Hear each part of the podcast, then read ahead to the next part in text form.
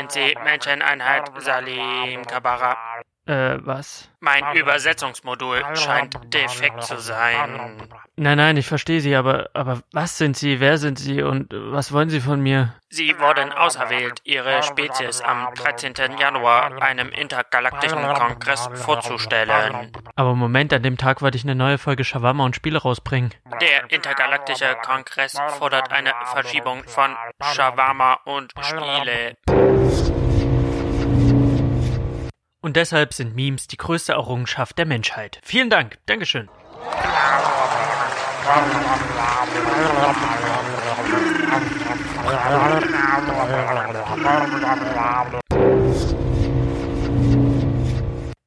Wow, die Reise zum intergalaktischen Kongress dauert wirklich eine Woche. Schisch. Shawarma und Spiele. Shawarma und Spiele. Hallo und herzlich willkommen zur 17. Folge von Shawarma und Spiele. Ich werde das jetzt nicht noch einmal einsprechen. Ich habe das so oft eingesprochen. Ich will einfach nur zur Rande kommen. Oh Gott.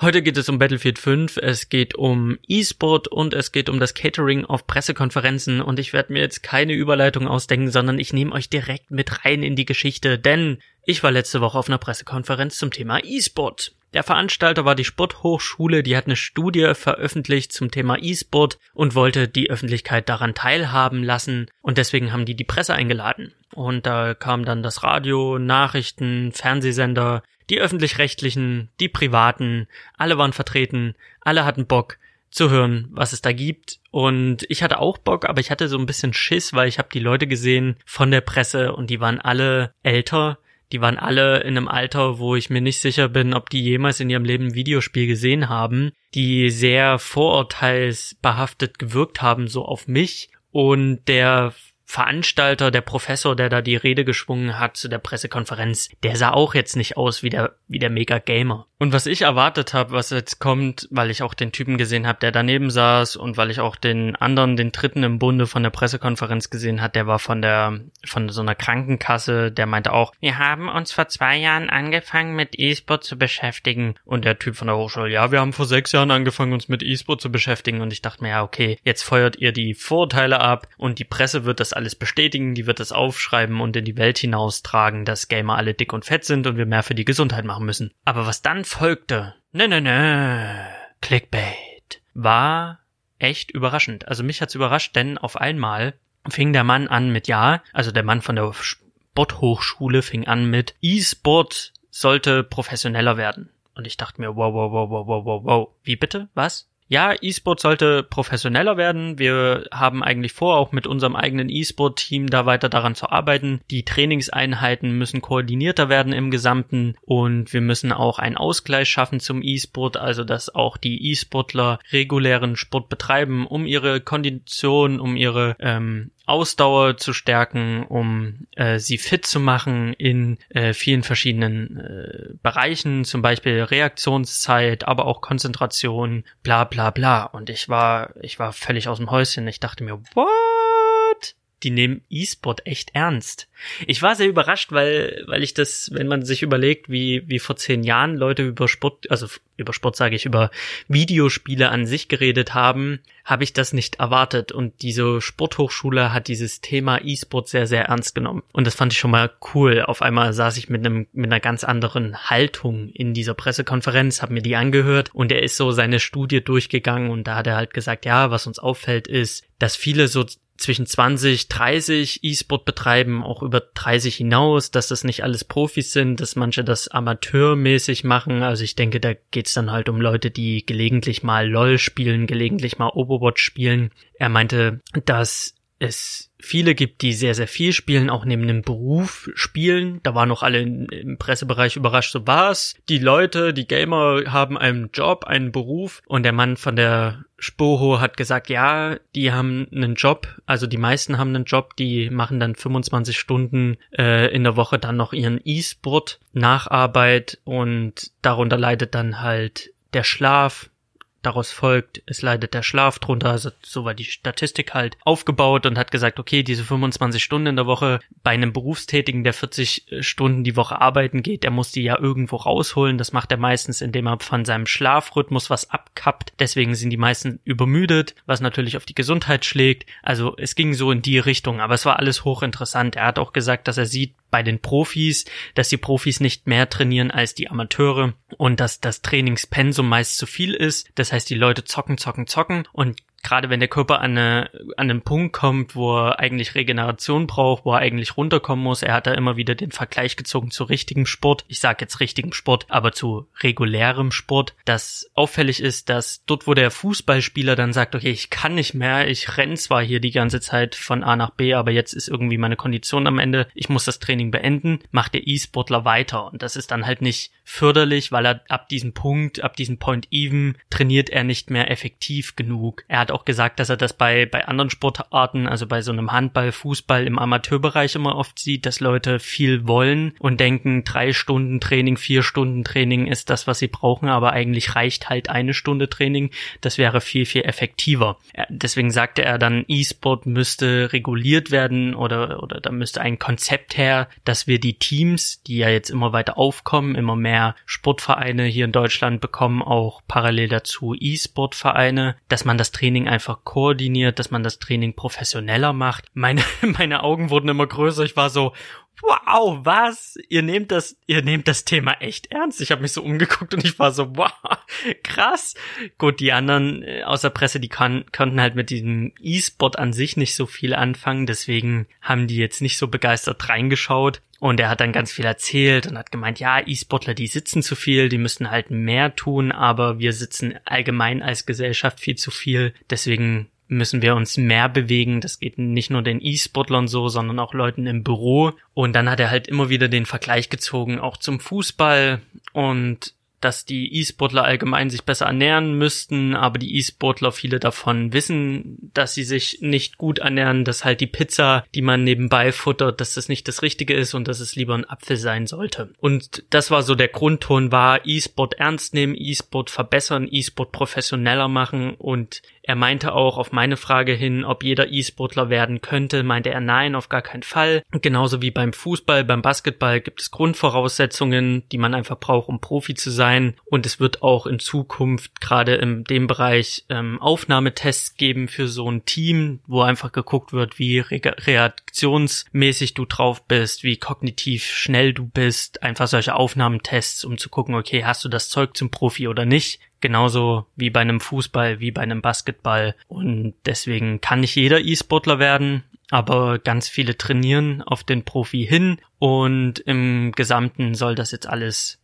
professioneller werden. Und da dachte ich mir, holy moly, das ist ziemlich cool. Natürlich gab es dann Leute aus der Presse, gerade ältere, die eine hat sich gemeldet, meinte, ja, ich bin von der Apothekenrundschau. Oder was die Apothekenrundschau? Irgendein Gesundheitsblatt. Ja, was, was hat denn das für Auswirkungen auf die Gesundheit? Naja, E-Sportler, die sitzen halt viel und deswegen müssen die halt gucken, dass sie sich mehr bewegen, aber das geht ja anderen Leuten auch so. Der nächste meldet sich und meint, ja, was ist denn eigentlich mit der Suchtgefahr? Ich meine, wenn die sich in dieser virtuellen Welt verlieren. Ich meine, er ist Journalist. Es ist sein Job, Fragen zu stellen. Es ist auch sein Job, solche Fragen zu stellen und er muss auch immer an seine Zielgruppe denken. Das muss ich ja auch. Ich muss auch daran denken, okay, den, den Bericht, den ich am Ende schreibe oder den Beitrag, den ich dazu mache, der landet ja dann am Ende beim Verbraucher und was interessiert den und wie tue ich das Thema darauf runterbrechen. Das heißt, er macht nur seinen Job, aber ich habe den Typen gesehen, ich wusste aus, von, aus welcher Medienrichtung er kommt und diese Frage hat einfach gezeigt, dass er keine Ahnung hat. Wenn er E-Sport hört, dann denkt er an WoW. Einfach weil WoW am präsentesten ist äh, im Bereich äh, Videospiele. Also diese Formulierung auch in dieser Videospielwelt sich verlieren, da denkt er an den dicken Jungen, der nicht aus dem Keller rauskommt, weil er die ganze Zeit WoW spielt. Aber das ist ja gar nicht der, das ist ja gar nicht der E-Sportler. Da hat der Mann von der SPO gesagt, ja, solche, solche Sachen sind mit im Blick, aber das war halt bei den E-Sportlern, die sie befragt haben, nicht der Fall. Dann hat sich noch jemand gemeldet und meinte, ja, was ist denn mit der Suchtgefahr? Ja, Videospiele machen süchtig. Da hat der Typ von der SPO gesagt, also es ist wirklich ein älterer Herr, der hat auch mit Videospielen nichts zu tun. Das finde ich halt sehr cool, ähm, weil er halt kein Gamer ist und sich nicht als Gamer verteidigt, sondern wirklich als Außenstehender, der sich auf Zahlen beruft. Der hat gesagt, ja, was ist Sucht? Wenn wir uns E-Sport äh, angucken mit dem mit dem Auge von einem von einer Sucht, also gucken, ist E-Sport etwas, was irgendwann süchtig macht, dann müsste man damit auch einen Fußballer betrachten oder den Fußball an sich, dann müsste man den Handball betrachten, den Basketball und viele, viele andere Sportarten. Jemand, der nur noch für seinen Sport lebt, der nichts anderes hat und der sich da so voll drin vertieft und für den gibt es nur Fußball, Fußball, Fußball, Fußball, Fußball, ist er dann fußballsüchtig. Und diesen Vergleich fand ich sehr, sehr, sehr, sehr schön, weil das Ding ist, Videospiele Sucht. Ähm, ich finde, es gibt, es gibt Drogensüchte, es gibt Glücksspielsucht. Videospielesucht finde ich immer schwierig. Wenn man sich jetzt zum Beispiel äh, Sucht anguckt, laut Definition der Weltgesundheitsorganisation. Das wäre dann starker Wunsch oder eine Art Zwang zu konsumieren. Ja, das kann bei Spielen vorkommen, das kann bei Serien vorkommen, das kann bei äh, ganz vielen anderen Sachen vorkommen, selbst bei Büchern. Verminderte Kontrollfähigkeit in Bezug auf den Beginn, die Beendigung oder die Menge des Konsums. Ja, das geht bei Spielen, das geht aber auch bei allem anderen. Ein körperliches Entzugssymptom, naja, ich glaube nicht, dass irgendjemand anfängt zu zittern, wenn er mal nicht zockt, aber ich glaube, jemand könnte unruhig werden. Nachweis einer Toleranz im Sinne von erhöhter Dosis, gut, das geht jetzt eher in den Drogenbereich, denke ich. Und ansonsten fortschreitende Vernachlässigung oder andere Vergnügungen oder Interesse zugunsten des Konsums. Ja, das geht auch bei Spielen. Also ich denke, wenn man sich die reinen Fakten anguckt, kann man Videospiele als Suchtmittel, also nicht als Suchtmittel, aber kann man schon spielesüchtig sein, auch nach Videospielen. Aber ich denke, da hatte der Mann dann schon recht. Da muss man sich auch andere Bereiche angucken, neben Videospielen. Dann muss man den Horizont wirklich aufbrechen. Dann sieht man nicht nur die Drogen, sondern dann sieht man halt auch alles andere. Jemand, der nur noch für seinen Sport lebt, ist der dann sportsüchtig. Jemand, der nach Hause kommt und irgendwie vier Staffeln Netflix Binge-Watch zu spät auf Arbeit kommt, weil er die Folge noch gucken wollte und ach, was weiß ich nicht alles, ist er dann halt Netflix, Serien, Filme süchtig. Amazon Prime. Ich nenne jetzt noch ein paar andere Marken, weil das keine Werbung ist, aber ich hoffe, ihr wisst, was ich, was ich damit sagen will. Ich finde das immer sehr schwierig, wenn Leute über Videospiele reden als Suchtfaktor, als wäre es Crack weil das ist es nicht. Ich habe WoW gespielt, ich habe noch nie in eine Flasche gepieselt, ich habe WoW gespielt, ich habe immer aufhören können und ich habe nicht diesen Kick gehabt, wie es vielleicht andere hatten. Ich glaube, da gehört viel, viel mehr dazu, da irgendwie süchtig zu werden. So hat der Typ von der Spoho das dann halt auch, äh, ja, verteidigt und hat gesagt, ja, Süchte, da müssen wir uns aber auch andere Sportarten angucken und da müssen wir uns Menschen angucken, die nur noch für ihren Sport leben und die dann halt in diesem Bereich süchtig sind. Das waren so die Fragen, die von der, von der Presse kamen. Und das fand ich dann schon verrückt, weil es ging dann nicht mehr um den Sport, um den E-Sport oder nicht mal die Frage, was spielt man denn da, sondern es war wirklich nur, kann man davon süchtig werden? Und ja, wie ist es mit der Gesundheit und äh, was ist, wenn man sich in dieser virtuellen Welt verliert. Da hat er aber dann noch ganz viel dazu gesagt und ja, die sitzen zu viel und die werden vielleicht irgendwann mal äh, eine Schädigung der Fingerknöchel haben durch Überlastung, aber ansonsten der Fußballer, der spielt halt auch bis sein Knie nicht mehr kann. Und so ging das halt die ganze Zeit. Dann habe ich noch die Chance gehabt, einen E-Sportler zu, ja, zu interviewen, ihn zu fragen, wie er dazu gekommen ist. Und er hat mir dann eine Geschichte erzählt. Das war ähnlich wie meine, dass er dann halt, ja, schon ganz früh angefangen hat, mit seinen Brüdern zu zocken. Und dann hat er dann einfach das E-Sport für sich später entdeckt. Und er hat dann auch ganz schnell, ähm, ja, erzählt, wieso für ihn E-Sport Sport ist. Er hat dann gesagt, ja, für mich, ich bin Handballer, ich mache nebenbei E-Sport, ich bin im E-Sport-Team und für mich deckt E-Sport genau das ab, was auch ein normaler Sport macht. Dieses Ehrgeizige im Team für den Sieg kämpfen, dieses konzentriert sein, dieses auf dem Punkt sein und auch ähm, was die Koordination, Hand-Augen-Koordination angeht. Er sagt, das sollte man nicht unterschätzen, auch wenn man sich immer denkt, ach E-Sport ist das wirklich Sport, die zocken ja nur. Ja, er meinte, ich komme ganz schön ins Schwitzen. Ich muss nachdenken, ich muss präzise sein, er spielt LOL. Ich habe LOL nie gespielt, aber er erzählte mir dann, ähm, wie präzise er sein muss und dass er dann doch ganz schön ins Schwitzen kommt. Das fand ich sehr interessant und nach der Pressekonferenz bin ich auch losgezogen und habe dann einfach Leute auf der Straße befragt, sehen die E-Sport als Sport? Also ich bin gleich auf dem Campus geblieben und habe dann einfach die anderen Sportstudenten befragt und überwiegend die Kerle meinten so, ja, geil, FIFA, ja, würde ich auch machen. Ich würde auch E-Sportler werden. Und die haben das voll unterstützt. Bei den Frauen gab es welche, die haben gesagt, ja, ich habe von E-Sport gehört. Ich finde das an sich eine interessante Sache. Ich würde das mal ausprobieren. Da hatte ich irgendwie ein, zwei Leute, ein, zwei Mädels. Und dann gab es aber auch Stimmen. Ein Kerl meinte, ja, E-Sport, das ist ja gar kein richtiger Sport und die Kinder, die werden dann süchtig und die Kinder, die machen sich dann irgendwie die Augen und die Finger kaputt und ich dachte mir, okay, wie alt bist du? Du siehst aus wie 20, aber du redest wie ein 50-Jähriger. Was ist denn bei dir kaputt? Aber ich muss das ja erstmal alles so hinnehmen als, als Reporter und er hat mir dann erzählt, wie, wie schlimm er das findet, diese Entwicklung Richtung Richtung Videospiele und ich dachte mir, armer Junge, hast du nie eine Konsole geschenkt bekommen? Wieso? Woher der Hass? Und dann hatte ich einen, der, eine, die meinte, ja, E-Sport wäre gar kein Sport, weil da fehlt die Bewegung. Man müsste sich bewegen. Das ist halt die Frage so, wie, wie seht ihr das? Wenn ihr das jetzt hier hört, ähm, glaubt ihr E-Sport ist Sport? Oder sagt ihr, nee, ist, ist, ist kein Sport, ist halt Videospiele, ist halt Zocken? Weil ich persönlich denke, wenn Schachsport ist, Denksport, wieso sollte E-Sport nicht Sport, Sport sein? Also vielleicht nimmt man da nicht krass ab, aber von der Denkleistung her, von der Präzision, ja, keine Ahnung, ich glaube schon, dass das gleichzusetzen ist. Also ob ich mit der Maus präzise ziele und da einfach ähm, Hand-Augen-Koordination stimmen muss oder ob ich jetzt äh, Triathlet bin. Sind das Triathleten mit den Gewehren? Das wollte ich auch schon immer mal machen.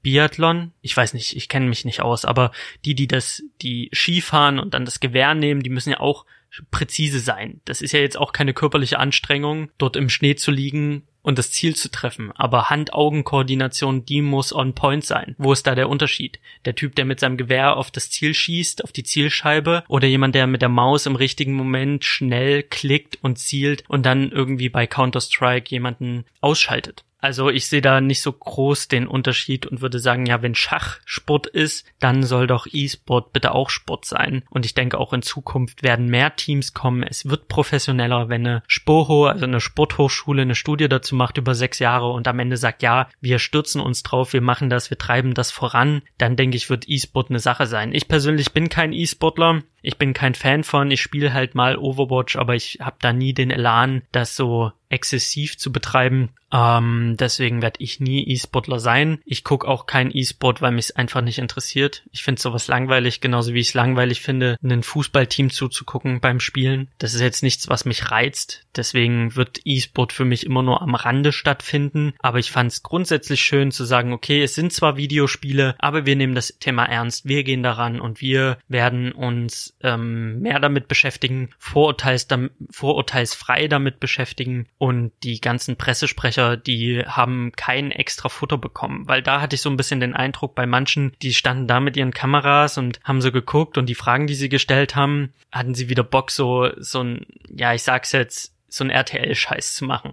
Also wie man es aus dem Beitrag kannte von, von RTL damals zur Gamescom. So hatte ich so ein bisschen das Gefühl. Es ist halt dieses Fremde, es ist halt dieses Alberne und es liegt halt nah, sich darüber lustig zu machen. Vielleicht tue ich vielen Kollegen, die mit mir in diesem Raum waren, Unrecht, aber anhand der, der Fragen und der, der spöttigen, spöttischen Blicke hatte ich bei dem einen oder anderen Kollegen das Gefühl, so, okay, so ganz ernst nimmst du das jetzt hier nicht. Ich hatte aber auch ältere äh, Kollegen da, die ähm, dann Fragen gestellt haben, so auch nach der Pressekonferenz, die das Thema sehr ernst genommen haben und auch ernsthaft interessiert waren und nach dem Motto, wow, okay, was ist das? Ich bin das ist nicht mein Feld, ist es nicht, ich bin nicht diese Generation, aber was ist das? So erklär's mir. Und der E-Sportler, der halt da war, um äh, Rede und Antwort zu stehen, der hat das dann auch ganz gut erklärt. Also, wenn ihr Bock habt, könnt ihr mir ja eure Meinung zu, zum Thema E-Sport schreiben. Ist das Sport, ist das kein Sport? Ihr kennt die Kanäle. Einmal auf iTunes ähm, als Rezension könnt ihr mir einfach mal sagen, wie ihr das Ganze hier findet. Ihr könnt aber auch auf Shawarma und Spiele auf Instagram mir schreiben oder ihr schreibt mir unter Salims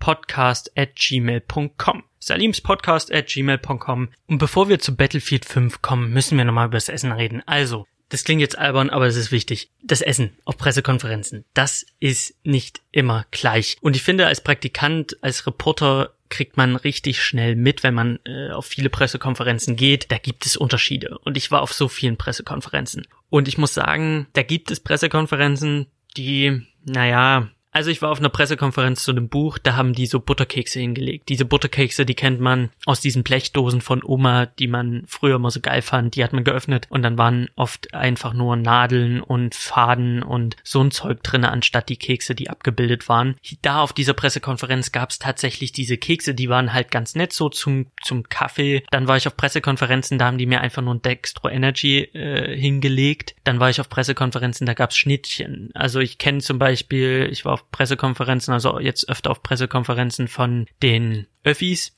und die hatten immer äh, Schnittchen. Die hatten so einen Catering-Dienst, die haben halt einfach verschiedene Schnittchen gemacht mit, mit, mit Käse, mit Hähnchen, mit Schinken. Und da muss ich sagen, das ist solide von der Menge her. Da, da hat jeder sich was mitnehmen können. Da hat jeder sich was äh, nehmen dürfen. Und die haben auch gesagt, hey, nehmen Sie sich ein paar Schnittchen mit, essen Sie sie jetzt. Und da wurde man so ein bisschen versorgt. Dann war ich auf einer Pressekonferenz. Ich muss dazu sagen, es muss ja nicht immer was zu essen geben. Aber die hatten so ein Dextro Energy. Das war so eine nette Beigabe, das war auch alles professionell. Aber draußen vor der Tür von dieser Pressekonferenz, da waren so Mini-Muffins, aber nur sieben Stück und so Quarkbällchen, aber auch nur so sechs, sieben Stück. Und das war in einem Hotel und ich war mir jetzt nicht sicher, gehört das jetzt zum Hotel oder, oder zur Pressekonferenz? Die meinten zwar, wir könnten uns beim Rausgehen dann noch am Kaffee bedienen, aber auch an den Muffins war das für die Pressekonferenz? Ich wusste es nicht. Ich hatte übelst Hunger und die, das, das lag halt einfach nur rum. Also es war jetzt nicht aufgetischt für irgendjemand, sondern es sah aus wie Resteverwertung. Also es sah aus wie Resteverwertung zur Abholung, wir werfen es dann gleich weg. So äh, sah man diese zwei kleinen Muffins. Und ich bin raus und habe beobachtet, nehmen die Kollegen sich was. Die Kollegen haben sich nichts genommen. Also bin ich schnell zur Toilette, habe dort mein Mikrofon eingesteckt, dass niemand sieht, von welchem Medienhaus ich komme. Bin dann zurückgelaufen, habe mich umgeguckt, es war niemand da. Ich habe nochmal alles abgesichert, niemand, niemand zu sehen. Hab mir zwei kleine Muffins geschnappt und bin weggerannt. Die waren auch sehr gut. Das waren so Zitronenmuffins, die waren echt lecker. Aber ich fand es ein bisschen merkwürdig, dass die nicht als Catering angeboten wurden, sondern das war so, gehen Sie raus, nehmen Sie sich einen Kaffee und bedienen Sie sich. Aber meinte sie jetzt den Kaffee oder auch diese kleinen Muffins? Und wer tut sieben kleine Muffins für eine ganze Horde Presseleute hinstellen? Hat nicht wirklich Sinn gemacht, war aber lecker, muss man sagen. Fand ich aber weird. Und so habe ich so meine Erfahrungen gemacht, dass nicht jede Pressekonferenz cooles Catering hat, dass ich verstehen kann, dass viele Presseleute das Catering auch nicht nutzen. Deswegen bleibt auch viel übrig, dass vielleicht auch andere sagen, okay, ehe wir jetzt das dicke Catering auffahren, da werden wir jetzt ja einfach nur Dextro Energy äh, Bonbons verteilen und jeder, der Bock hat, nimmt sich und wer keinen Bock hat, nimmt sich halt nicht. Das ist natürlich ähm, auch eine Variante. Aber es ist immer schön, als ähm, Pressemitglied zu einer Pressekonferenz zu kommen und da gibt's so ein kleines Buffet. Man muss sich ja nicht fett fressen, aber trotzdem, und da kommen wir zurück zur Spoho, die hat aufgetischt. Nicht nur, dass die E-Sport-Pressekonferenz äh, mega, mega interessant war. Nein, die hatten sogar Chicken Wings. Die hatten Chicken Wings mit Dip. Die hatten Gurken und Möhren aufgeschnitten mit Dip. Die hatten äh, irgendwelche Spinnertröllchen, so Teigmantel, Spinnertröllchen. Die hatten Cinnamon Buns. Die hatten Schnittchen mit Hähnchen. Darauf so eine Mandarine gelegt und Preiselbeeren und wow, wow, wow. Halleluja, da muss man mal sagen, das waren Catering allererster Sahne. Also Chicken Wings bis hin zu Cinnamon Buns. Da, da muss man einfach sagen, ja, ihr wisst, wie Catering geht. Das ist wirklich well, well, well, well, well. Das war wirklich ähm, sehr, sehr gut wirklich versteht mich nicht falsch. Ich bin nicht zum Fressen da. Es ist auch unprofessionell, sich den Wanst vollzuschlagen bei so einer Pressekonferenz. Aber es ist natürlich schön, wenn man gerade so unterwegs ist. Man ist ja viel im Stress, wenn die dann ähm, dementsprechend so ein paar Schnittchen oder ausgefallene Sachen einem hinstellen, dass man, wenn man von Pressekonferenz zur Pressekonferenz rennt, sich da ein bisschen was mitnehmen kann. Ist das schon schön und das können halt manche besser und manche weniger gut, sag ich einfach mal. Und damit kommen wir zum eigentlichen Thema, zu Battlefield 5.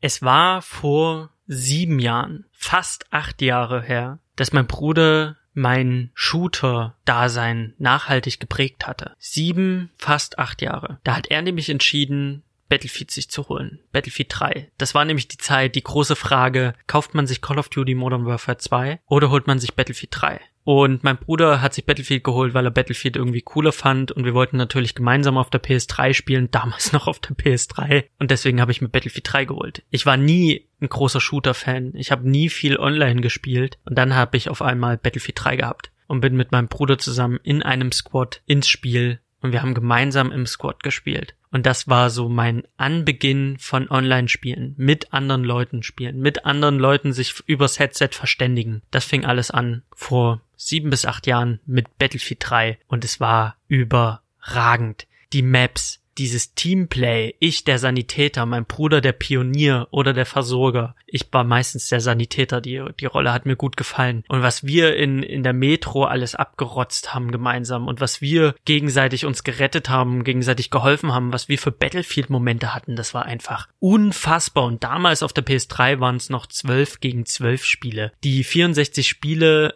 oder 64 Spiele auf einer Map, diese großen Spiele waren dem PC vorbehalten und wir haben auf der PS3 uns mit 12 gegen 12 ja jeden Abend ein bisschen schöner gemacht. Es war wirklich eine fantastische Zeit, wo wir gemeinsam im Squad gespielt haben. Und für uns war auch ganz klar, nachdem wir über ein Jahr hinweg jeden Tag Battlefield gespielt haben, wie die Bekloppten, dass wir uns Battlefield 4 auch holen für die PS3. Das war kurz vor dem Umschwung zur PlayStation 4. Das ist, mein Gott, das ist so, so lange her, wenn man sich das überlegt. Ist das, das kommt mir vor wie gestern, aber es sind halt schon ein paar Jährchen, die jetzt vergangen sind. Und kurz bevor wir uns die neue Generation geholt haben, haben wir uns Battlefield 4 für die PS3 geholt, weil da war auch so ein Sticker drauf von wegen, ja, 14 Tage nach PS4 Release oder so kann man dann ähm, sich das Spiel für die PS4 für 10 Euro nochmal downloaden, wenn man das PS3-Spiel in die PlayStation 4 reinschiebt. Also es war so ein Upgrade-Code mit dabei. Also haben wir geguckt, wie es auf der PS3 aussieht, haben uns schon mal das Spiel geholt und wir haben angefangen zu spielen und das ging halt voll nicht klar, weil das ganze Spiel war verbuggt. Das ganze Spiel sah scheiße aus auf der PS3. Sogar Flüsse auf der Map. Da war ein Fluss, der ging halt bergab.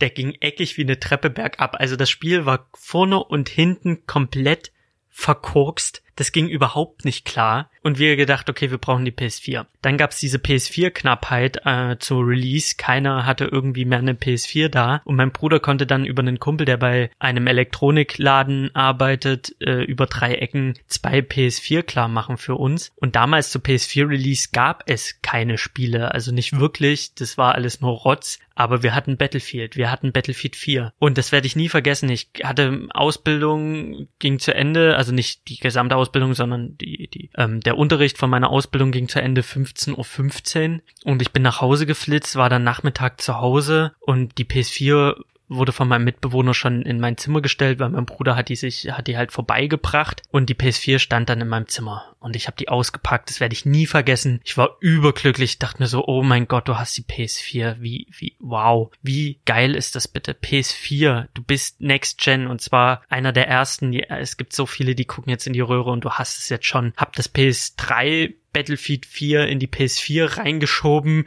und mein Bruder schreibt mir per WhatsApp, ja, kannst du eigentlich jetzt über Nacht laden lassen. Weil meine Internetleitung, die war solide, aber die war echt nicht so schnell. Ich glaube, ich hatte 16.000 oder so. Also fürs Online-Zocken völlig in Ordnung, aber für so ein Download dann doch schwierig. Und er hat gesagt, na, du kannst es ja über Nacht downloaden, weil es wurde dann halt auch schon äh, recht spät. Und mein Bruder hat dann gesagt, er hatte, er hatte damals, glaube ich, schon eine 100.000er Leitung. Also er war da im, mit dem Internet besser dabei. Und er hat gesagt, na ja, wir müssen, wir können ja morgen früh spielen. Oder wir spielen dann, wenn du von, von äh, Schule nach Hause kommst. Und ich wollte aber nicht so lange warten. Ich bin früh ins Bett gegangen, habe mir einen Wecker gestellt, um dann halt früh vor Ausbildung, was ich ja nie mache. Ich bin so ein Typ, ich kann früh eigentlich nichts tun, außer Kaffee trinken und aus dem Haus gehen. Das schaffe ich noch. Aber vorher zocken, bevor ich in die Schule gehe oder zu, zu meinem Ausbildungsding, das konnte ich nie. Aber dafür habe ich es getan. Ich habe mir wirklich einen Wecker zwei, drei Stunden eher gestellt, einfach nur um Battlefield 4 spielen zu können auf PS4, um zu gucken, wie sieht das aus. Und ich wach auf und mein Bruder hat in der Nacht äh, schon gespielt, da habe ich dann schon geschlafen und er hatte äh, mir eine Sprachnachricht gemacht, wo er nur meint, Salim, schau dir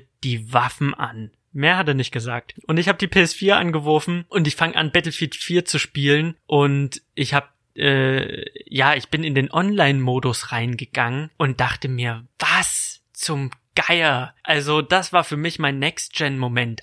Die Grafik war für mich wie Tag und Nacht. Von der PS3 zur PS4, das war so, boom, mein Hirn ist explodiert. Ich habe die Waffe gesehen und dachte mir, was ist das für ein Detailgrad von dieser Waffe? Ich glaube, in Zukunft wird mich das nicht mehr so umhauen. Also ich, ich, wenn ich mir jetzt Spiele angucke, die noch besser aussehen, da fetzt mich das nicht mehr so um. Damals bei Battlefield 4, ich bin aus allen Wolken gefallen. Ich dachte mir, wow, wie sieht das aus? Dann bin ich in dieses Online-Match gegangen und auf einmal waren das nicht nur 12 gegen 12 Leute auf dieser riesen Map, auf einmal waren da 64 Spieler. Mein Hirn ist explodiert. Weil bei der PS3 gab es 12 gegen 12. Und da war es so, dass die Flaggenpunkte konnten alle gar nicht bekämpft werden. Es gab so viele Flaggen, die einfach unbemannt waren, weil immer irgendjemand sich an irgendeiner Flagge getummelt hatte. Gab es dieses, diesen riesigen Kampf, den man von Battlefield eigentlich kennt, vom PC, den gab es auf der PS3 in der Form nicht, weil es halt nur 12 gegen 12 waren. Und auf einmal waren es 32 gegen 32. Es waren 64 Spieler auf einer Map. Und ich habe auf diese Map geguckt. Das werde ich auch nie vergessen. Ich habe das Menü aufgerufen um auf die Map zu gucken. Da sieht man ja dann die kleinen leuchtenden Punkte und auf einmal habe ich gesehen, ah, bei Alpha, äh, Flaggenpunkt Alpha ist jemand, bei, bei B, Flagge B, bei Flagge C, bei Flagge D, überall wird gekämpft, überall sind Leute. Das Team ist groß genug, um sich auf die ganze Map zu verteilen.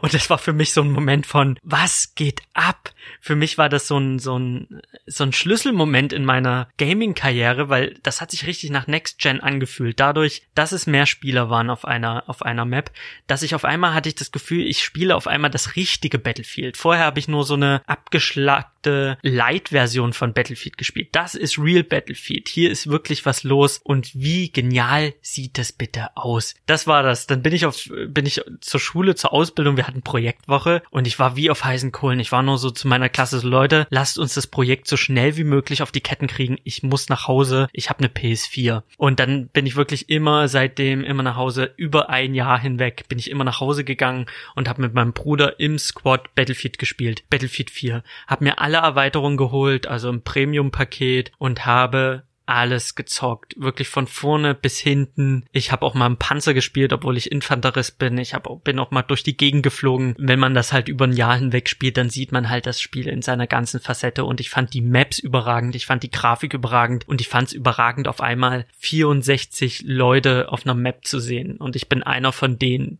und wir spielen alle irgendwie miteinander, gegeneinander. Das war für mich ein absolut magischer Schlüsselmoment, äh, wo viele jetzt das höchstwahrscheinlich nicht nachvollziehen können, weil sie PC-Spieler sind oder weil sie äh, mit Battlefield nicht so viel anfangen können. Aber für mich war das so der Sprung PS3 auf PS4. Allein wegen dem Unterschied äh, 24 Spieler und 64 Spieler. Das ist ein enormer Unterschied. Wow.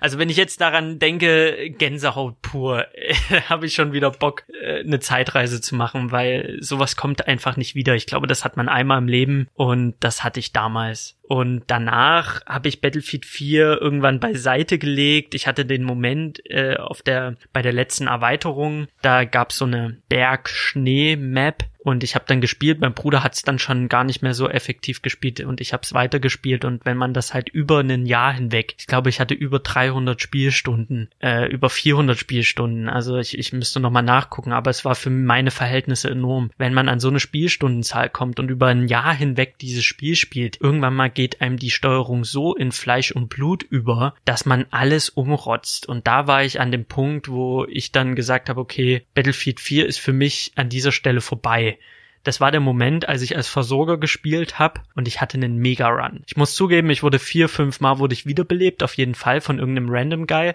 Aber ansonsten habe ich gespielt und ohne Panzer, weil das sind Stats, die kriegt man eigentlich meistens von Panzerfahrern. Ich habe als Infanterist, als Versorger ein 54 zu 3 geschossen. Und bei einem 54 zu 3 ähm, kommt man an den Punkt, wo man sagt, okay, jetzt, jetzt ist vorbei. Da habe ich wirklich die, die Rangliste angeführt und für mich persönlich war dann der Punkt, wo ich sage, okay, ich will es sowieso nicht professionell machen oder ich will jetzt nicht irgendeinem Clan beitreten, sondern wenn, dann will ich mit meinem Bruder spielen. Mein Bruder spielt nicht mehr so wirklich effektiv und ich habe hier gerade ein 53 zu 3 geschossen, habe dann noch Screenshots gemacht für meinen Bruder, um anzugeben und dann war für mich, das war mein letztes Battlefield 4 Spiel, werde ich nie vergessen. Das war so, das war eine richtig krasse Runde, was ich da alles umgerotzt habe. Und ich war mächtig stolz. Und dann war aber auch so, okay, ich habe meine persönliche Spitze von dem Spiel habe ich erreicht. Hier kann es nur noch bergab gehen. Hier wird's nur noch schlechter. Deswegen höre ich jetzt hier am besten auf. Und danach habe ich äh, Battlefield Hardline gespielt, will aber nicht darüber reden, weil ich das so unfassbar scheiße fand. Hab das auch äh, schnellstmöglichst wieder verkauft. Ich fand's wirklich übertrieben kacke. Und hab mich dann, ja, dann war erstmal Ruhe im, in, ja, bei Battlefield. Ich habe mit Battlefield nicht mehr viel am Hut gehabt. Ich habe dann äh, mal bei Call of Duty reingeguckt, weil ich Bock auf Shooter hatte und mir dachte, okay, es gab ja diese Lager Battlefield und Call of Duty, aber Call of Duty fand ich immer cool. Es war für mich nie dieses Konkurrenzdenken, das eine ist besser als das andere, aber bei Call of Duty so cool, wie ich das fand, diese schnellen kurzen Runden, hat mir immer das lange gefehlt. Mir hat immer so ein bisschen das taktische mehr gefehlt. Mir hat es gefehlt, dass über mir der Jet hinwegdüst und neben mir der Panzer vorbeirollt und dass ich halt wirklich in Deckung springe, weil der Panzer da angerollt kommt und der schießt die Häuserwand weg und ich muss schnell wegrennen. Das gab es halt bei Call of Duty nicht. Call of Duty ist cool, Call of Duty macht mir Spaß, aber es hat mir nie sowas so viel gegeben wie in Battlefield. Und dann Jahre später habe ich mir einen PC geholt und dann kam Battlefield 1. Und Battlefield 1 Erster Weltkrieg fand ich erstmal sehr vielversprechend, weil mich dieses Zukunftsshooter-Ding halt null interessiert hat bei Call of Duty. Deswegen habe ich mir auch Infinite Warfare, was es da gab, nicht geholt, weil ich fand das, ich fand das einfach unfassbar lame. Also ich sage immer unsere Zeit abwärts. Also heute oder in der Vergangenheit finde ich Shooter am angenehmsten vom Look and Feel, vom Setting her. Ich muss aber dazu sagen, ich bin jetzt kein Fan von Kriegsnachspielen. Also mir geht's da überhaupt nicht darum, Krieg nachzuspielen. Ich finde Battlefield sowieso, für mich ist es keine Kriegssimulation, sondern für mich ist das Wettkampf. Für mich geht's da einfach nur darum, besser zu sein als der andere. Und wenn wir da mit Paintball-Kugeln aufeinander schießen, dann wäre das für mich auch in Ordnung. So ein bisschen Splatoon-mäßig. Ich spiele das nicht, äh, weil ich Krieg geil finde oder weil ich es geil finde, irgendwie Krieg nachzuspielen, das absolut gar nicht. Ich finde halt nur vom Look and Feel finde ich es immer angenehm, wenn das unsere heutige Zeit ist oder halt abwärts. Und da finde ich den Punkt äh, Zukunft bei Call of Duty halt lame und Erster Weltkrieg fand ich dann cooler von von dem ganzen Gefühl drumherum. Dann habe ich mir Battlefield 1 für den PC geholt und habe das auch eine ganze Weile gespielt, habe da auch einen dreistelligen Stundenbereich, muss aber sagen, mich hat's nicht so krass gekickt. Also so wie ein Battlefield 3 oder ein Battlefield 4. Ich sehe da den Grund, einmal das Setting hat natürlich andere Waffen hergegeben als bei Battlefield 3 und 4. Ich bin absolut nicht gegen Veränderungen, aber ich habe mir so eine M416 oder M16A3 schon sehr gewünscht.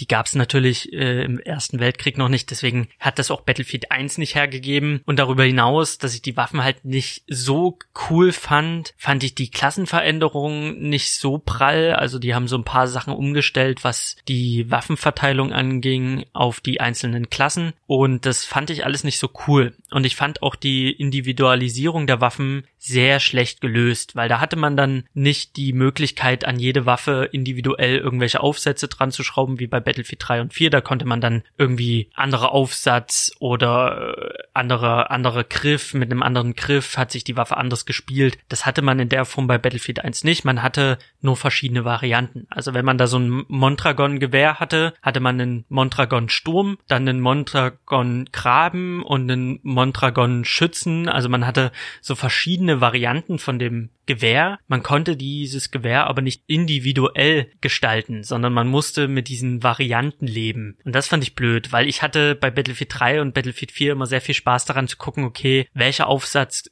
ist für mich am besten an der Waffe und mit welchem Aufsatz kombiniere ich das mit dem Griff. Da hatte ich dann den und den Griff an der Waffe mit dem und dem Aufsatz und dem und dem Lauf. Also ich habe ganz viel rumgeschraubt an den Waffen, um die individuell für meine Spielweise zu optimieren. Bei Battlefield 1 hatte ich das Problem, dass das Gewehr halt fünf verschiedene Varianten hatte und wenn ich mit diesen fünf verschiedenen Varianten nicht klar kam, habe ich halt in die Luft geschaut. Dann musste ich mir ein anderes Gewehr nehmen und das fand ich halt einfach irgendwie ein bisschen, ja, ein bisschen schwierig gelöst. Die Maps an sich sahen auch alle cool aus. Ich habe es ja auch lang genug gespielt. Ich will jetzt auch gar nicht sagen, dass ich gar keinen Spaß hatte mit Battlefield 1, aber es war halt nicht dasselbe wie bei Battlefield 3 und bei Battlefield 4. Dazu kommt auch noch, dass ich es auf dem PC gespielt habe, mein Bruder immer noch nur Konsolenspieler ist und deswegen haben wir es auch nie zusammengespielt. Er spielt halt auch kein Battlefield mehr, was dazu kam, dass ich halt viel alleine gespielt habe. Ich glaube, das sind so alles Faktoren, die Veränderungen, die mir nicht gefallen haben, plus, dass ich es nur alleine gespielt habe, haben dazu geführt, dass ich das halt nicht lange gespielt habe. Nicht in dem Maß wie einem Battlefield 3 und einem Battlefield 4. Deswegen habe ich mir einen Battlefield 5 jetzt auch nicht zum Release geholt, sondern gewusst, okay, das Spiel wird höchstwahrscheinlich ein paar Monate später sehr, sehr günstig sein für den PC und genau das war's dann auch und deswegen habe ich es mir dann auch sehr günstig als Key geschossen und war darüber auch an und für sich sehr zufrieden mit dieser Entscheidung. Ich muss auch sagen, dieser Shitstorm, der vor Battlefield 5, vor dem Release stattgefunden hat, mit dem ersten Trailer. Ich hatte schon im Gefühl, dass das alles überzeichnet ist, aber wie sehr habe ich dann erst gemerkt, als ich es gespielt habe. Also ich habe den Trailer gesehen, es hat mich jetzt auch nicht so umgerissen. Ich kann verstehen, dass dann viele, die Wert darauf legen, dass die, äh, dass das Setting halt wirklich durchgängig stimmt, dass die dann sauer sind, wenn man Frauen spielen kann, weil die gab es dann im Zweiten Weltkrieg nicht an der Front, außer auf russischer Seite. Es gab auch nicht diese Hakenprothesen. Es sah so ein bisschen aus wie Call of Duty, dieses neonfarbene Quatsch-Shooter-Ding, die Leute wollten halt diesen ernsthaften Zweiten Weltkriegs-Shooter, die wollten halt eben nicht so eine Clowns-Parade sehen. Mir war das völlig egal. Also das wäre für mich jetzt nicht ein Grund gewesen, das Spiel nicht zu kaufen, wenn es das geben würde, weil für mich ist es kein Kriegsnachspielen, wie gesagt, sondern für mich geht's halt einfach nur ums Gameplay und für mich geht's einfach nur darum, besser zu sein als die anderen. Also für mich ist da dieser Wettkampfcharakter viel, viel weiter vorne als dieses realistische Setting oder wie man das halt auch immer nennen möchte. Für mich mich muss das kein durch und durch geschichtlich korrekter Zweiter Weltkriegssimulator sein. Das ist nicht das, was ich von einem Battlefield erwarte oder das, was ich möchte. Und dieser Shitstorm, man darf Frauen spielen. Ey, come on. Also Leute, die sich darüber aufregen, die haben bei Battlefield 1 auch äh, die Seite gewechselt, um im deutschen Team zu spielen und dann äh, Heil Hitler und Sieg Heil in den Chat geschrieben. Was sehr, sehr oft vorgekommen ist, was ich sehr, sehr abartig finde. Und das ist dann ein Punkt, wo ich sage, okay, das ist schon sehr, sehr krank. Also jemand, der so ein Spiel spielt und sich dann wirklich reinwarpt, gedanklich in diesen Krieg, und da seine Gewaltfantasien auslebt. Äh, sorry, da, mit solchen Leuten will ich halt auch nicht spielen. Die sollen das Spiel auch im Regal stehen lassen, die irgendwie abhitlern wollen bei Battlefield 5 und die sich dann darüber beschweren, dass man Frauen spielen kann. Dann kauft's euch bitte nicht, weil mit solchen Leuten will ich auch nicht im Team spielen. Wer jetzt einfach nur sagt, ah, ich find's halt mit diesen, mit diesen Prothesen und mit diesem Hickhack aus dem Trailer, was man da gesehen hat, das ist mir zu viel. Das kann ich irgendwo verstehen und die sind ja auch im Spiel gar nicht vorhanden. Der Trailer bildet bildet absolut nicht das ab, was am Ende dort stattfindet. Ich muss auch sagen, die Klamotten, das Customization-Ding, also alle Äußerlichkeiten der Charaktere ist sehr, sehr stimmig auf den Zweiten Weltkrieg abge abgestimmt. Die Maps sind sehr, sehr stimmig auf diese Zeit abgestimmt. Die haben da wirklich sehr, sehr gute Arbeit geleistet. Und ja, es gibt Frauen, aber ganz ehrlich, ich, ich, außer dass du die Stimmen hörst, du hörst halt dann mal Frau rufen, I need ammo! Oder eine Frau rufen so, Sanitäter, ich brauche einen Sanitäter! Oder eher, ich brauche einen Sanitäter, ich brauche einen Sanitäter. Das hast du äh, in anderen Battlefield-Teilen nicht gehabt. Ja, das stimmt. Aber ich finde es jetzt nicht so den Aufreger. Also mir persönlich macht das das Spiel nicht kaputt. Ich krieg das auch kaum mit. Und du kannst halt im Menü auch den Mann auswählen. Auf deutscher Seite kannst du halt dann anstatt die Inge wählst du dann äh, den Helmut und dann spielst du halt einen deutschen Charakter. Und die Klamotten, die die tragen, sind halt wirklich alle sehr stimmig. Zweiter Weltkrieg. Da ist niemand, der mit einem Holzbein rumrennt oder mit einer Hakenhand oder mit anderen Prothesen oder irgendwelche neonfarbene Glitzerwesten äh, zur Schau stellt darstellt. Also es ist halt wirklich sehr, sehr down to earth. Das muss man einfach sagen. Also der Shitstorm war unbegründet. Das Spiel, was daraus gekommen ist, ist einfach sehr, sehr schön mit diesem kleinen Zusatz, dass man Frauencharaktere spielen kann. Aber ganz ehrlich, finde ich jetzt nicht schlimm. Wie das jetzt mit äh, der Kampagne zusammenhängt, weil da spielt man ja eine Frau, kann ich bisher noch nicht sagen, weil ich habe mich nur auf den Multiplayer gestürzt. Zur Kampagne möchte ich dann nächste Woche was sagen. Und ich fand es sehr, sehr angenehm, wie das Spiel sich am Anfang präsentiert hat. Denn ähnlich wie bei Battlefield 1 fängt es gleich mit einem Intro an. Bevor man ins Menü kommt, ist man sofort ins Spiel, im Spiel drinne. Also bei Battlefield 1 hat man sofort an der Front gekämpft und immer wenn man getroffen und getötet wurde, stand dann halt ein Name mit dem äh, Geburtsdatum und dem Todesdatum, was so ganz klar diese erste Weltkriegsverschleiß von Menschen thematisiert hat und gezeigt hat. Und das fand ich atmosphärisch, diesen Einstieg bei Battlefield 1 sehr, sehr gut. Das hatte man bei keinem Battlefield zuvor. Und diesen Stil von Battlefield 1, den findet sich, findet man in Battlefield 5 auch wieder. Also mit dem Schriftzug, mit dem dramatischen, ja, wir dachten, die Menschheit dachte, mit dem Ersten Weltkrieg wäre alles vorbei, aber es war nur das, der Anfang vom Ende und Zweiter Weltkrieg. Und man ist dann sofort drinnen, man spielt einen Soldaten, der irgendwo in Norwegen stationiert ist und durch den Schnee rennt und auf einmal kommt eine Explosion und ein Panzer und man wird von der Explosion weggeschleudert und dann äh, ist man anscheinend tot und man erwacht oder äh, es kommt ein Schnitt und auf einmal ist man ein Panzergrenadier und man fährt durch die Wüste von Libyen als deutscher Panzersoldat und schießt da irgendwie irgendwelche äh, ja, Wachposten weg, bis einem dann eine Rakete erwischt, der explodiert, der Panzer, in dem man sitzt, Schnitt, man ist ein Scharfschütze in sonst wo. Also dieses weltweite, dieser globale Konflikt wird dann halt in so schnipselhaften Szenen immer wieder gezeigt. Man hat kurz die Kontrolle über einen Infanteristen, dann hat man kurz die Kontrolle über einen Panzerfahrer, dann hat man kurz die Kontrolle über einen Scharfschützen immer in einem anderen Setting und da steht dann vorne immer Narvik irgendwo in Dänemark oder Norwegen. Schnitt, man ist in Libyen als Panzersoldat, man Schnitt, man ist in Wischniveau als Scharfschütze, Schnitt, man ist über Hamburg als Flieger. Also, dass man wirklich die komplette Tragweite, die kompletten Facetten von Battlefield einmal im Intro spielt, gesehen hat, in verschiedenen Ländern, in verschiedenen äh, Settings. Und das ist halt so dieser stimmige Einstieg, bevor man überhaupt ins Menü kommt. Und das fand ich wirklich sehr, sehr schön gelöst. Danach habe ich dann die Entscheidung getroffen, die Kampagne beiseite zu lassen. Es gibt vier Kriegsgeschichten, wieder verschiedene Länder, verschiedene Charaktere, so wie man das aus Teil 1 kennt, äh, also aus Battlefield 1. Und dann werden aus verschiedenen Perspektiven so Kurzgeschichten erzählt. Dann spielt man einen französischen schwarzen Soldat und erfährt da, wie das da an der Front anscheinend gewesen ist. Dann spielt man mal einen Deutschen. Also man hat vier verschiedene Kapitel, vier verschiedene Geschichten, die sehr schnell, anscheinend sehr schnell äh, durchzuspielen sind. Und dann gibt's noch das fünfte Kapitel und das fünfte Kapitel ist praktisch das Intro, was man schon spielt, bevor man ins Menü kommt. Ich persönlich bin aber kein Fan von Shooter-Kampagnen. Es gibt eigentlich nur eine Hand, also nicht immer eine Handvoll. Es gibt Bioshock, Trilogie, Doom, und und äh, Wolfenstein 1 und 2. Ja, ist ein bisschen mehr als eine Hand, aber das sind so Shooter, First-Person-Shooter, die ich offline spiele, wo ich die Story auch genieße, aber ein Call of Duty, ein Battlefield gehören da absolut nicht dazu. Deswegen drücke ich mich davor immer, aber ja, für den Podcast werde ich mich jetzt die Woche zwingen, diese Kriegsgeschichten durchzuspielen. Da werde ich dann nochmal vertieft darauf eingehen, aber für mich war klar, sofort in den Multiplayer. Und da ging's dann schon los mit den ganzen Veränderungen, die Battlefield 5 mit sich bringt. Denn Battlefield 5 ist anders als alle Battlefield-Teile zuvor. Und das finde ich sehr, sehr schön, weil Battlefield 5 oder solche Reihen wie Call of Duty oder Battlefield, die haben ja oft das Problem, dadurch, dass sie in so kurzen Abständen kommen, kriegt man oft keine Veränderung mit. Battlefield 4 zu Battlefield 3 hatte nicht wirklich Veränderungen. Battlefield 1 zu Battlefield 4 hatte dann Änderungen, die mir nicht gefallen haben. Call of Duty hat gefühlt keine Änderungen. Die Killstreaks, die, die Waffen, die, die Maps, die, die ändern sich nie oder nur marginal. Also das ist halt wirklich, muss ich sagen, Call of Duty hat da noch mehr das Problem als so ein Battlefield. Es ist halt immer wieder dasselbe. Solche Reihen kämpfen einfach damit, dass es keine geilen Veränderungen gibt. Und Battlefield 5 macht sehr, sehr viel anders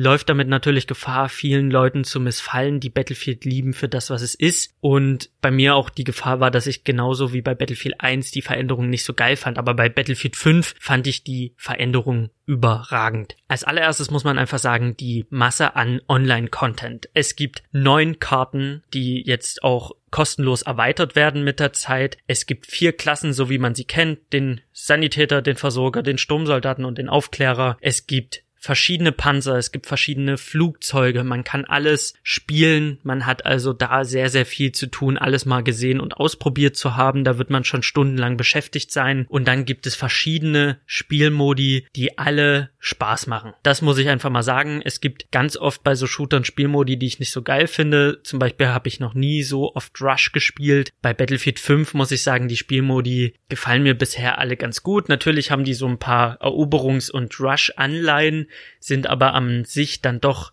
in ihrer Art verschieden, spielen sich auch verschieden. Es gibt klassisch Eroberung, das kennt man. 64 Spieler auf einer Map. Es gibt verschiedene Flaggenpunkte. Wer die meisten Flaggen hält, gewinnt. Teamplay äh, steht da an vorderster Stelle. Es wird mit ja, Flugzeugen und mit Panzern gekämpft. Also es ist halt wirklich Battlefield in seiner Reihenform. Das ist Eroberung. Es gibt den Vorherrschaftsmodus. Das ist Eroberung nur mit Infanterie. Also die Flugzeuge und die Panzer fallen weg. Es gibt jetzt mittlerweile noch neu dazu mit dem letzten Patch Trupperoberung. Trupperoberung ist wirklich sehr, sehr klein. Da spielen dann wirklich nur Squads gegeneinander um verschiedene Flaggenpunkte. Das ist halt Eroberung nochmal komprimiert auf verschiedene Trupps mit Fahrzeugen, was ich sehr, sehr cool fand. Es gibt Frontline als äh, Spielmodus. Das ist eine Eroberung im Tauziehen-Modus. Also wenn man eine Flagge erobert, drückt man vor. Wenn der Gegner die Flagge zurückerobert, muss man sich zurückziehen. Also es ist im Team so ein Hin und Her. Es ist praktisch ein Tauziehen mit Flaggenpunkten. Es gibt Durchbruch. Äh, das ist halt, äh, man muss halt zwei Ziele erobern und äh, dadurch auch den gesamten Sektorbereich erobern und kann dann weiter vorrücken. Also man muss möglichst schnell in die Basis vom Gegner vordringen, hat aber dadurch nur, also man man hat nur eine begrenzte Anzahl an Lebenspunkte als Team gesamt. Das Team darf halt nur 250 mal sterben und der Gegner muss halt dafür sorgen, dass in diesen 250 Versuchen der Gegner nicht bis in die Basis vordringt. Also das ist halt ganz cool. Team Deathmatch gibt's auch für die ganz lame. Also Leute, wer die Team Deathmatch spielt bei Battlefield, dem ist nicht mehr zu helfen. Also alles ist cooler als Team Deathmatch. Also Team Deathmatch ist, muss ich sagen, okay, das gibt's halt, aber das finde ich nicht geil. Also da kann ich auch Call of Duty spielen. Große Operationen gibt es wieder, die kennt man aus Battlefield 1. Das sind halt diese mit einer Geschichte, mit einer Story verknüpften Online-Matches, wo man halt hintereinander weg verschiedene Modi spielt und die werden dann halt mit so einem Geschichtenerzähler äh, eingeführt. Also man beginnt damit, ja, die Alliierten müssen den Vorsturm der Deutschen aufhalten an dieser Ecke Poops klar. Und dann äh, kommt halt diese Erzählerstimme, die erzählt, was das Setting ist oder worum es hier gerade geht. Und dann steht man im Flugzeug, springt halt ab über dieser Landezone, dann muss man Sprengköpfe anbringen und der Gegner muss, also das Gegnerteam muss halt dann äh, das Ganze aufhalten, dass halt die verschiedenen Geschütze nicht gesprengt werden und dann rückt man weiter und weiter und dann gibt's halt einmal diese Sprengmission, dann gibt's eine Eroberung, dann gibt's dies, das, also diese verschiedenen Spielmodi, die man kennt, die werden da verwurstelt in irgendeiner möchte gern Story, die da drumherum erzählt wird und es ist halt ausschlaggebend, dass man nicht nur eine Runde spielt,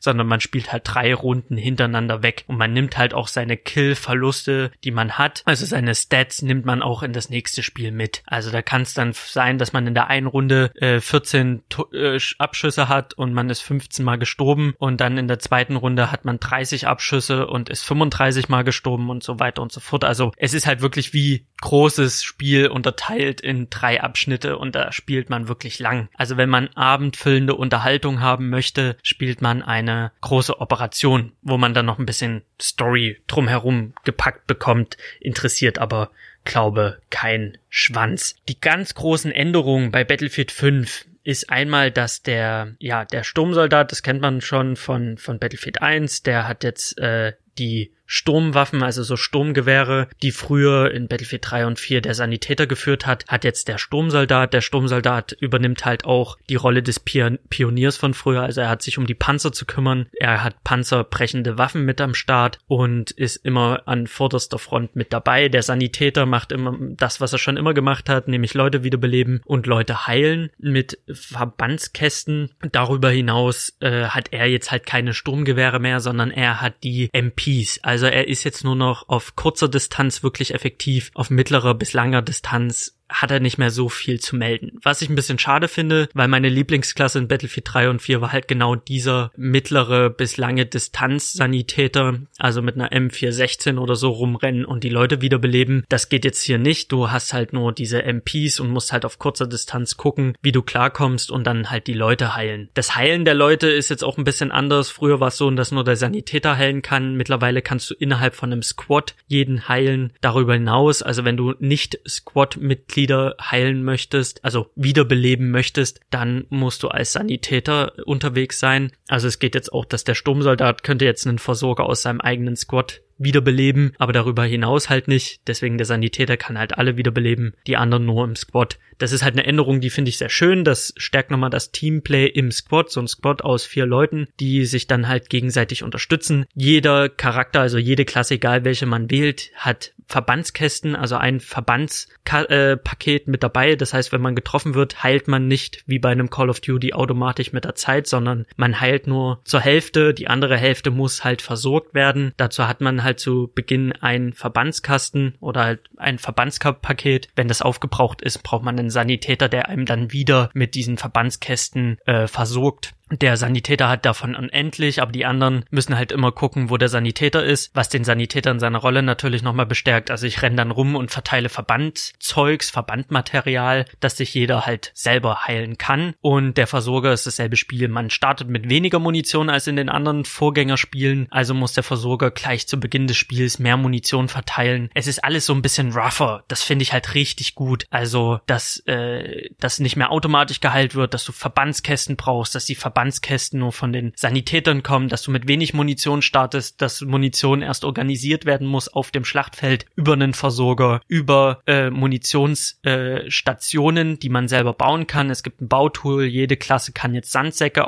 aufschippen an Flaggenpunkten, um zu verteidigen. Also es gibt so ein Fortnite-eskes Bautool, was natürlich jetzt nicht, äh, du kannst jetzt nicht überall auf der Map was bauen, aber an den Flaggenpunkten kannst du immer irgendwas hämmern, irgendwelche Mauern oder Geschütze oder Zeug. Zeug und da gibt's dann halt an jedem Flaggenpunkt dann auch so eine Versorgungsstation, da kann sich dann jeder selber bedienen an Verbandskästen und an Munition. Und das sind halt so Änderungen im Vergleich zu den anderen Teilen, die ich halt fantastisch finde, weil das macht alles nochmal ein bisschen, wie soll ich sagen, rougher. Es ist halt wirklich dieser Überlebenskampf, Überlebenskampf, Überlebenskampfsbrötchen. Ähm, dieser Überlebenskampf auf dem Schlachtfeld. So dieses, es ist halt nicht Auto-Healing, sondern du musst an den Verbandskasten. Das erste, was ich mache, wenn ich aufs Schlachtfeld komme, ich muss an den Munitionskasten mir neue Munition holen. Weil ich habe halt zum Beispiel als Sturmsoldat habe ich halt nur zwei Raketen, damit kriege ich keinen Panzer kaputt. Also gehe ich an den Munitionskasten, den irgendjemand aufgebaut hat und hole mir da halt die Zusatzraketen, weil ich halt nur mit der Hälfte oder mit einem geringen Anteil an Munition ins Spiel starte und darauf angewiesen bin,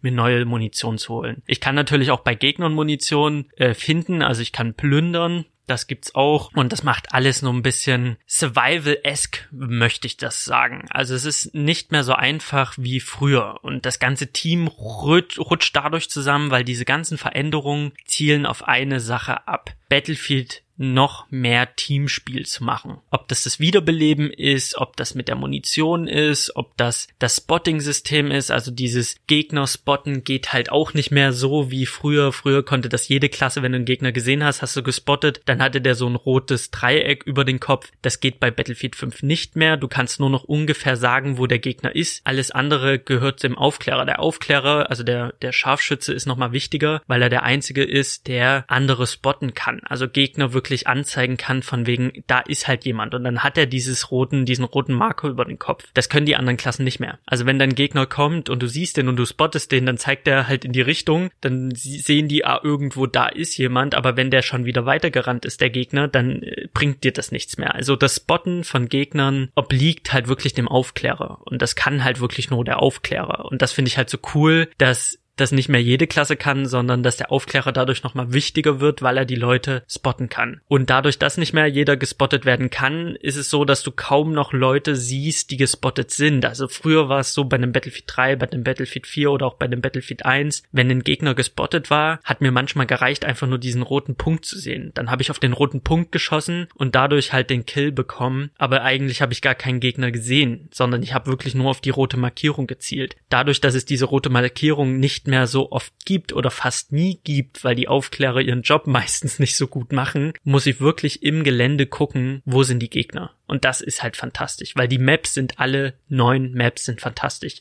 Es gibt eine Schneemap, es gibt eine, also so eine Gebirgsschneemap, es gibt eine Panzermap, es gibt eine, eine Infanteriemap, also es gibt von jedem was und die sind alle unterschiedlich, die sind alle genial, das sind alles Augenöffner. Es gibt eine, eine Map mit einer riesigen Kathedrale in der Mitte, da ist, ist mir wirklich die Kinnlade runtergefallen, als ich diese riesige Kathedrale gesehen habe. Die ist ja, wer den Kölner Dom kennt, das ist praktisch ein Kampf im Kölner Dom, also das ist wirklich gigantisch groß und es ist alles zerstörbar, wie bei wie man es aus einem Battlefield kennt und das ist einfach, äh, das sind einfach Augenöffner, diese Maps. Und auf diesen Augenöffnern muss man die Augen öffnen, weil man wirklich gucken muss, wo ist der Gegner. Und bei dem Customization gucke ich jetzt noch sehr, sehr viel bewusster. Auf einer Schneemap ziehe ich mir vielleicht weiße Sachen an, anstatt äh, grüne Sachen. Und das macht unfassbar viel Spaß, weil ich noch mehr auf der Hut bin als vorher, weil ich noch mehr Teamplay habe als vorher. Weil es jetzt, muss ich sagen, so ein Battlefield 5, da habe ich wieder so viel Bock wie bei einem Battlefield 3 und bei einem Battlefield 4, weil ich das Gefühl habe, die Leute arbeiten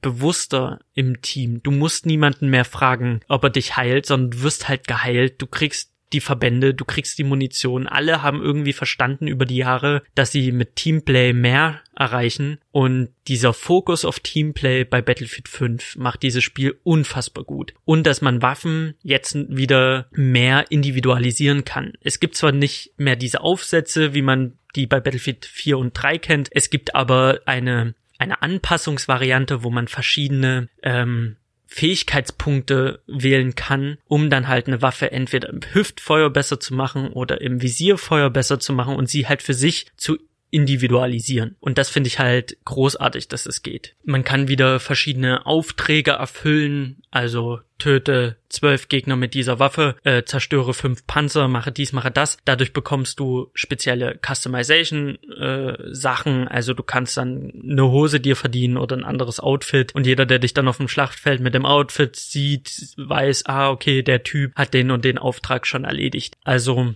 gibt es da äh, wieder die verschiedenen Aufträge, wo man dann halt auch Credits dazu verdienen kann, also Credits, die man dann wiederum dafür nutzen kann, sich verschiedene Spezialisierungen für die Waffen zu kaufen. Also das ist dann nochmal so ein Motivationssystem, was dahinter liegt. Was mir besonders Spaß gemacht hat die Woche waren die Tides of War. Tides of War ist so eine wöchentlich oder ja, ich glaube wöchentlich stattfindende Aktionsrunde. Da hast du halt immer eine Woche Zeit, dir was frei zu spielen. Diese Woche war es Trupperoberung, also diese kleine Eroberungs-Squad-Runde. Da hattest du verschiedene Aufträge, da musstest du so und so viel Punkte Baumaterial verbauen, du musstest so viele Punkte äh, Heilung durchführen, du musstest so und so viele Leute wiederbeleben, du musstest eine Runde Trupperoberung gewinnen, also du hattest so verschiedene Aufträge und wenn du diese ganzen Aufträge erfüllt hast innerhalb dieser Woche, es läuft noch bis zum 24. Januar, soweit ich weiß, äh, kannst du dir halt eine Waffe dazu verdienen. Und diese Waffe ist dann halt einmalig in diesen Tides of War Aufträgen. Und ich habe diese Aufträge gemacht, habe die Waffe bekommen, die Waffe ist auch ziemlich cool und ich weiß jetzt, okay, ab dem 24. Januar gibt's dann wieder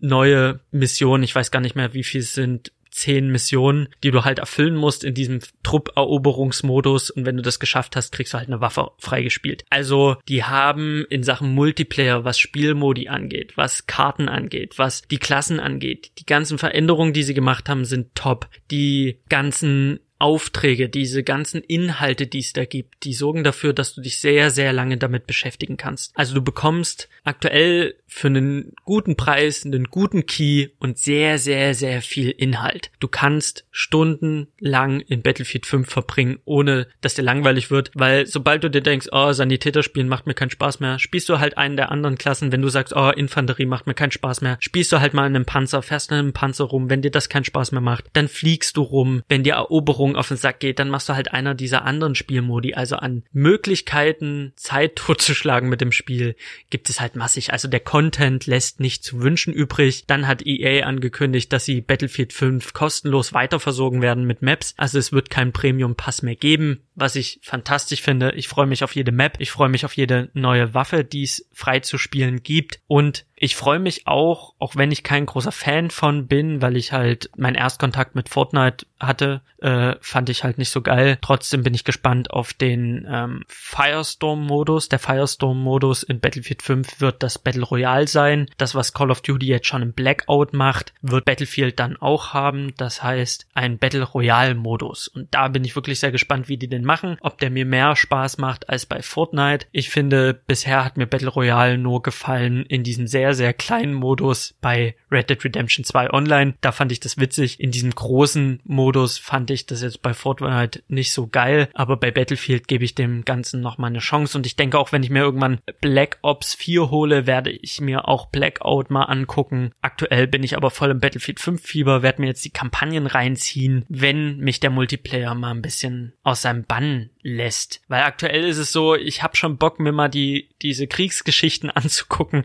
aber der Multiplayer, der bockt halt so sehr. Ich bin halt wieder voll in diesem Fieber drin. Eroberung, Eroberung, Eroberung. Und irgendwann spiele ich mal äh, zwischendurch so eine Operation, so eine große Operation oder mal eine Trupperoberung. Es macht mir halt unheimlich viel Spaß, einfach auch als Squad-Leader zu sagen, ey, da ist ein Ziel, da gehen wir jetzt alle hin und einfach zu merken, dass die Leute immer mehr im Team spielen es, das Teamplay ist schon spürbar mehr, finde ich, in den letzten Stunden, die ich gespielt habe, als bei anderen Battlefield-Teilen. Einfach, weil die ganzen Veränderungen darauf abzielen, mehr im Team zu spielen. Für wen ist dieses Spiel? Jemand, der nur Call of Duty zockt, der darf sich jetzt mal zu Battlefield 5 bewegen. Jemand, der sagt, ich hab's mir nicht geholt, weil mir der Trailer nicht gefallen hat mit den Prothesen, der darf sich zu Battlefield 5 bewegen. Du wirst einen Zweiten Weltkriegs-Shooter äh, bekommen, der sehr atmosphärisch ist, der dich in sein Bann zieht und du wirst nicht das Gefühl haben, dass sie da irgendwie äh, ja respektlos mit der Vergangenheit umgehen, wenn du so willst, oder dass sie da irgendwie was eingebaut haben, was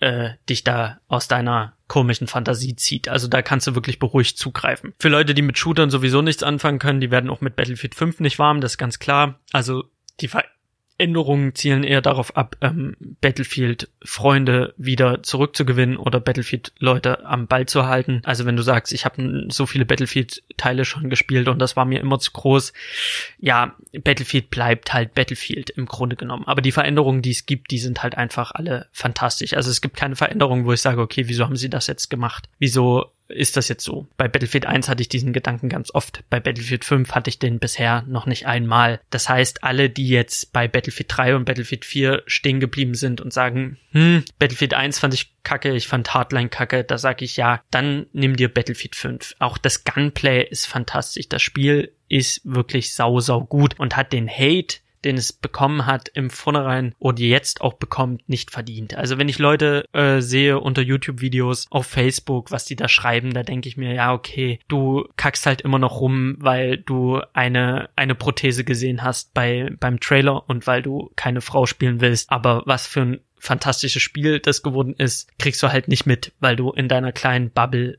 äh, einfach zu dumm dafür bist, einfach mal zu gucken, wie das Spiel eigentlich ist, denn das Spiel ist wirklich sehr, sehr gut und nach langem mal wieder ein sehr gutes Battlefield. Damit habe ich wieder alles gesagt, was ich sagen wollte. Meine Stimme ist am Ende immer so belegt. Ich glaube, ich muss mal mir ein Glas Wasser hinstellen. Ja, wenn ihr wollt, könnt ihr mir gerne eine Bewertung auf iTunes geben oder ihr schreibt mir bei Instagram unter Shawarma und Spiele oder ihr schreibt mir unter salimspodcast at gmail.com. Und jetzt muss ich wirklich mal was trinken, weil meine Stimme ist im Eimer. Vielen, vielen Dank fürs Zuhören. Es hat mir wirklich Spaß gemacht. Ich glaube, ich komme langsam aber sicher wieder rein in das alte System Shawarma und Spiele. Nächste Woche wird es auch so ein bisschen äh, spannender im Shawarma-Teil und damit verabschiede ich mich. Vielen Dank. Schönen Tag euch noch. Schönen Morgen, schönen Mittag, schönen Abend und hoffentlich bis bald. Tschüss.